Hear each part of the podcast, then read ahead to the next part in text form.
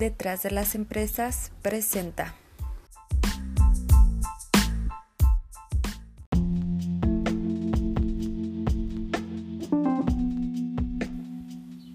Aspectos de la norma oficial mexicana 035-2018, factores de riesgo psicosocial en el trabajo, su identificación, análisis y prevención.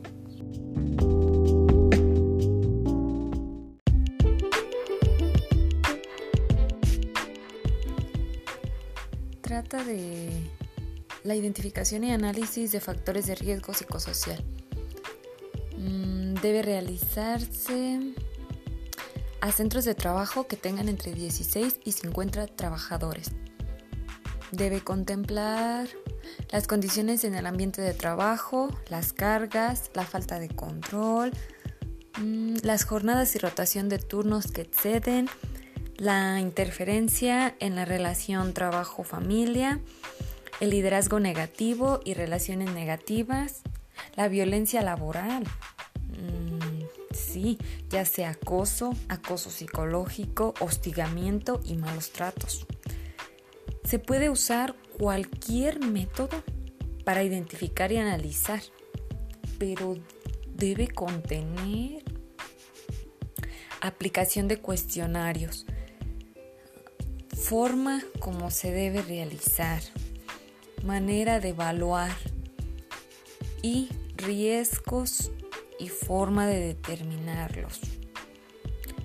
El resultado deberá constar en un informe que debe llevar datos del centro de trabajo, nombre, denominación o razón social, domicilio, actividad principal, objetivo, principales actividades realizadas, método, resultados, conclusiones, recomendaciones y acciones de intervención y datos del responsable de la evaluación.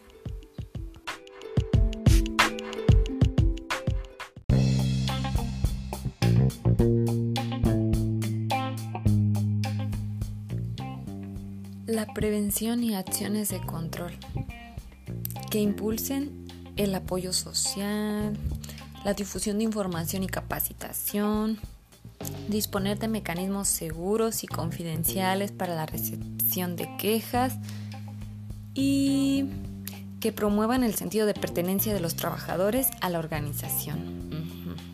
La definición precisa de responsabilidades para los miembros de la organización, la participación proactiva, la distribución adecuada de cargas de trabajo, ah, jornadas laborales regulares y evaluación y reconocimiento del desempeño.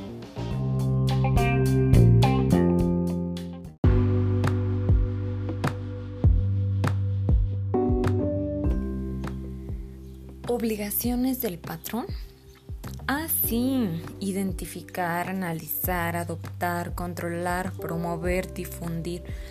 Todo el proceso de identificación y análisis de factores de riesgo psicosocial anterior, así como difundir, proporcionar y llevar los registros de que los centros de trabajo que tengan más de 50 trabajadores deben realizar la identificación y análisis de estos factores y la evaluación del entorno organizacional mm, con una muestra representativa.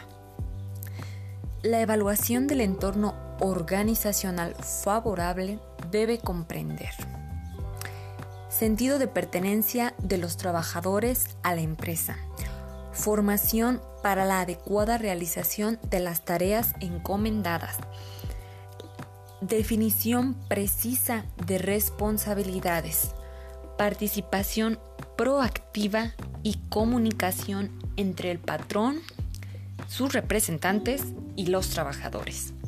La distribución adecuada de cargas con jornadas laborales regulares. Identificar a trabajadores que fueron sujetos mm, a acontecimientos traumáticos severos durante o con motivo del trabajo y canalizarlos, sí, para su atención a la institución de seguridad social o privada o al médico del centro de trabajo o de la empresa.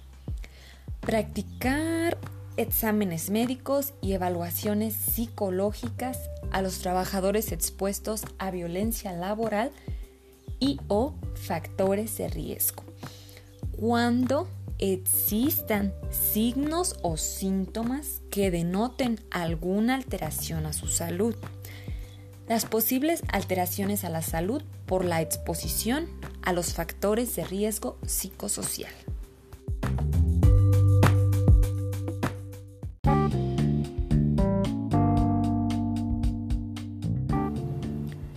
Y ahora, ¿cuáles son las obligaciones de los trabajadores? Observar las medidas de prevención y control, así como las que establezca el patrón. Abstenerse de realizar prácticas contrarias. Participar en la identificación de los factores de riesgo y en la evaluación del entorno. Informar sobre prácticas opuestas y denunciar actos de violencia, utilizando los mecanismos y o a través de la Comisión de Seguridad e Higiene. Informar por escrito al patrón directamente a través de los servicios preventivos de seguridad y salud en el trabajo o de la Comisión de Seguridad e Higiene. Haber presenciado o sufrido un acontecimiento traumático severo. El escrito debe contener al menos fecha de elaboración, nombre del trabajador que elabora el escrito, nombre de los trabajadores involucrados, fecha de ocurrencia y descripción de los acontecimientos. Participar en los eventos de información que proporcione el patrón y someterse a los exámenes médicos y evaluaciones psicológicas. Súper fácil.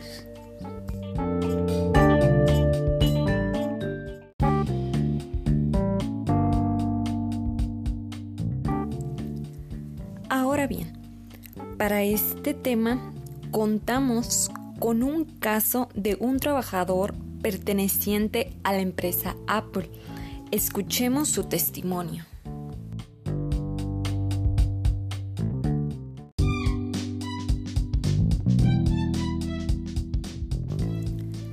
Bueno, pues buen día.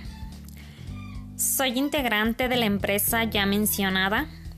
Voy a narrar algo sucedido dentro de esta.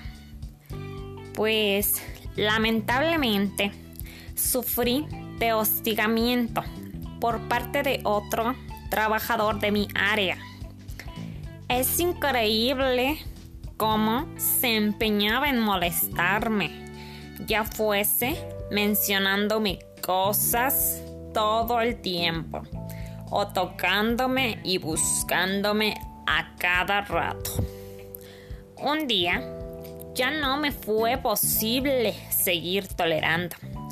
Así que decidí informárselo a mi patrón con desesperación, ya que una compañera me mencionó que podía denunciarlo anónimamente y lo hice. Esto me traía muchos problemas con los demás compañeros, ya que a todos les tenía cierto miedo o no les tenía la paciencia necesaria de tanta persistencia que recibía por parte de mi agresor.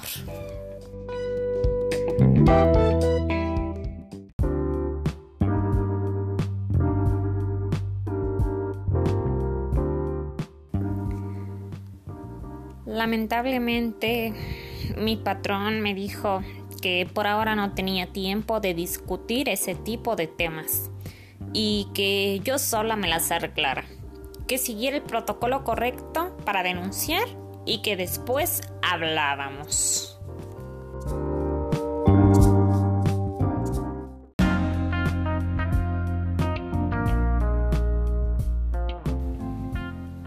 Ya para dar por finalizado el programa de hoy, concluimos que la empresa actuó de forma errónea para con este tipo de violencia laboral, ya que en primer lugar es responsabilidad del patrón informar el mecanismo correcto de denuncia por violencia.